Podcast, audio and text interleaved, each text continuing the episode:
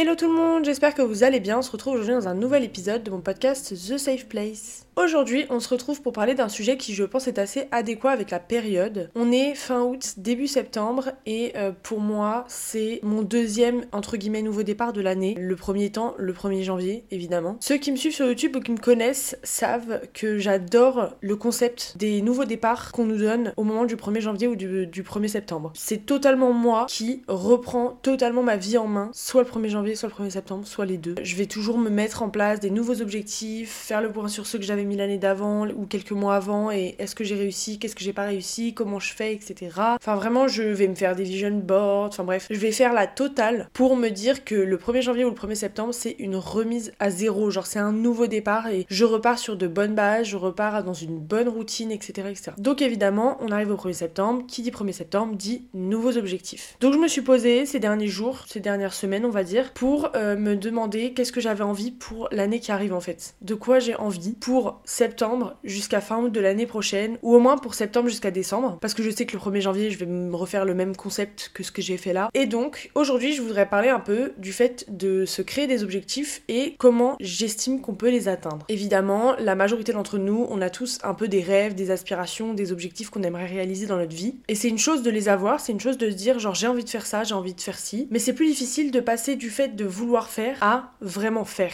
Et donc, personnellement, je trouve que euh, pour la majorité de mes objectifs que je me mets depuis ces 2-3 dernières années, à chaque fois je me mets des objectifs, je les réalise presque tous. Pour ne pas dire tous, parce que honnêtement, à part le permis qui est en cours de réalisation, je pense que j'ai réussi à atteindre la majorité de mes objectifs, peut-être sauf des destinations un peu loin, un peu chères, de vacances, etc. Mais même ça, franchement, j'ai atteint presque tous mes objectifs. Donc évidemment, pour commencer ce sujet des objectifs, je pense que c'est important de comprendre que des objectifs doivent être évidemment bien définis. Genre c'est essentiel que vous sachiez exactement quels sont vos objectifs et que ce soit des objectifs clairs et précis. Pour ça, évidemment, faut prendre le temps de réfléchir à ce que vous voulez vraiment accomplir, euh, que ce soit à court, moyen ou long terme. Genre, qu'est-ce que vous voulez vraiment? Vous voyez ce que je veux dire? Que ce soit euh, carrière, relation, santé ou n'importe quel autre aspect de votre vie, je pense que c'est important d'identifier, genre, très clairement ce que vous voulez atteindre. Et pour ça, je pense que c'est intéressant et important de fixer des objectifs qui soient euh, très spécifiques. Moi, personnellement, durant mes études de management, stratégie d'entreprise, j'ai appris le concept des objectifs appelés SMART, entre guillemets. Ceux qui sont dans ce genre d'études vous savez à quel point on nous a bassiné avec le sujet de la méthode SMART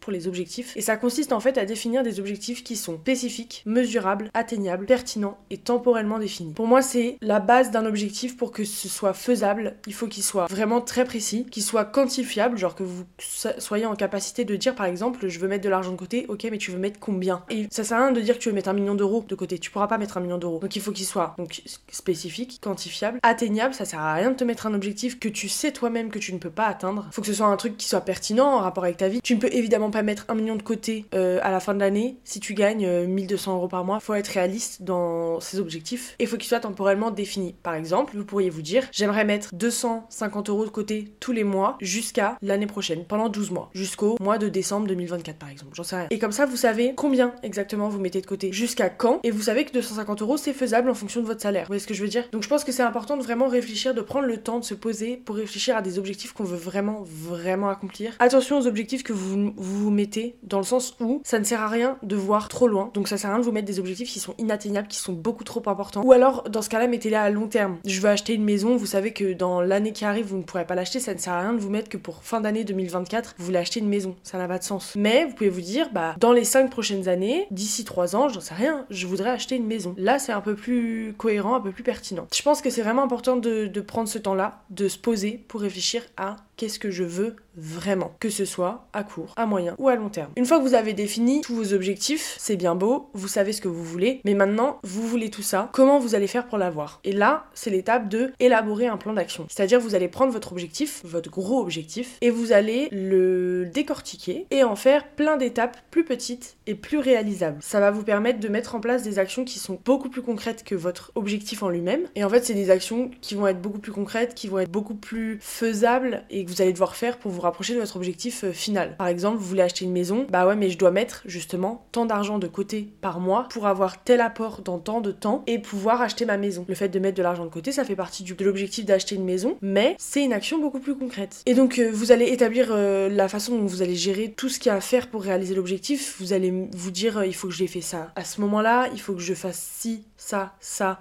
à tel moment, etc. Et il faut que ce soit vraiment un plan d'action qui soit réaliste, logique, en fonction de votre emploi du temps, de ce que vous avez à faire, de l'argent que vous gagnez, j'en sais rien, voilà. Faut vraiment prendre en compte, genre, tout votre quotidien et établir des actions faisables en lien avec l'objectif pour vous rapprocher de cet objectif-là. La troisième étape pour euh, créer des objectifs et les atteindre, ça va être le fait de rester motivé, engagé et discipliné. Ça, je pense que c'est une des étapes les plus dures. C'est-à-dire que atteindre des objectifs, ça peut demander du temps, genre vraiment beaucoup de temps. Ça peut demander du temps, des efforts, ça peut demander à être très persévérant, déterminé. C'est pas facile pour tout le monde, c'est facile pour personne, même je pense. C'est normal en fait d'avoir des moments où il y a des obstacles et du coup on, se dit genre ah euh, je sais plus si je suis très motivée, est-ce que je veux vraiment ça et ci et ça. Genre faut pas lâcher. Si vous avez un objectif et que vous vous êtes dit que c'était ce que vous voulez vraiment, faut pas lâcher, faut pas vous dire genre que à, la moindre difficulté vous allez lâcher ou vous allez relâcher entre guillemets, sans lâcher définitivement l'objectif, mais juste vous dire genre oh je suis pas sûre, du coup je vais peut-être je vais mettre un peu moins de côté parce que si, parce que ça, genre non. Vous vous avez cet objectif là normalement si vous l'avez, c'est que vous le voulez vraiment. Donc on reste motivé, engagé et on a de la discipline. Pour ça, n'hésitez pas genre à trouver euh, des sources de soutien, d'inspiration, j'en sais rien, genre euh, via les des livres euh, qui vont vous inspirer, des podcasts qui vont vous motiver ou alors avoir des gens autour de vous qui vont être à fond avec vous dans vos projets. Genre vous savez que si vous avez un petit moment de down dans le projet, vous allez voir cette personne, vous dites écoute, ça va pas trop et tout. Vous allez passer une heure avec, la personne elle va vous remettre d'aplomb et vous allez repartir mais vraiment sur les chapeaux de roue. Faut vous entourer de gens dans ce genre-là. Je vous jure que ça fait tellement de bien de savoir que quoi qu'on prépare comme projet, on a des gens autour de nous qui sont capables de nous dire si ce qu'on fait est bien ou pas bien, de nous dire si on va dans le bon sens ou pas, et qui sont surtout capables de nous rebooster en cas de perte un peu de confiance ou de perte de motivation, etc. Ensuite, une autre étape, ça va être euh, de suivre régulièrement l'avancée de, de ce qu'on fait pour atteindre nos objectifs, parce qu'évidemment, on travaille pour nos objectifs, on avance, on fait des tâches qui vont avec cet objectif, mais donc c'est important de suivre un peu, savoir où on en est, est-ce qu'on est encore loin, combien de temps il nous reste, etc. etc.